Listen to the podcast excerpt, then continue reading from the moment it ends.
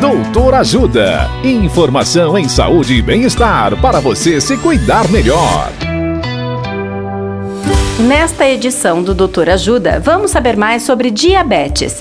O médico endocrinologista Dr. Rafael Perger nos dá dicas sobre o consumo de carboidratos no diabetes. Olá, ouvintes. Os carboidratos são uma fonte importante de energia, sendo responsável por mais da metade das calorias da nossa dieta diária.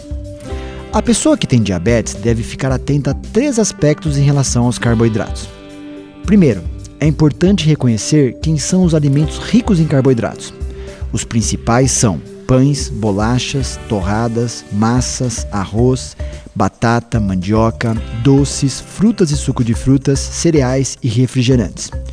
Segundo, é preciso controlar a quantidade desses carboidratos e distribuí-los ao longo do dia, de maneira que você não tenha elevações importantes da sua glicemia.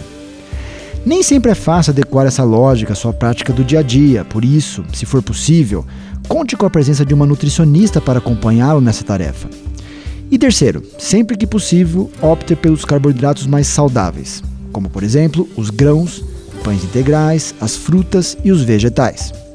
Esses, por apresentarem grande quantidade de fibras em sua composição, ocasionam elevações menores da glicemia, ajudando no controle da doença. Dicas de saúde sobre os mais variados temas estão disponíveis no canal Doutor Ajuda no YouTube.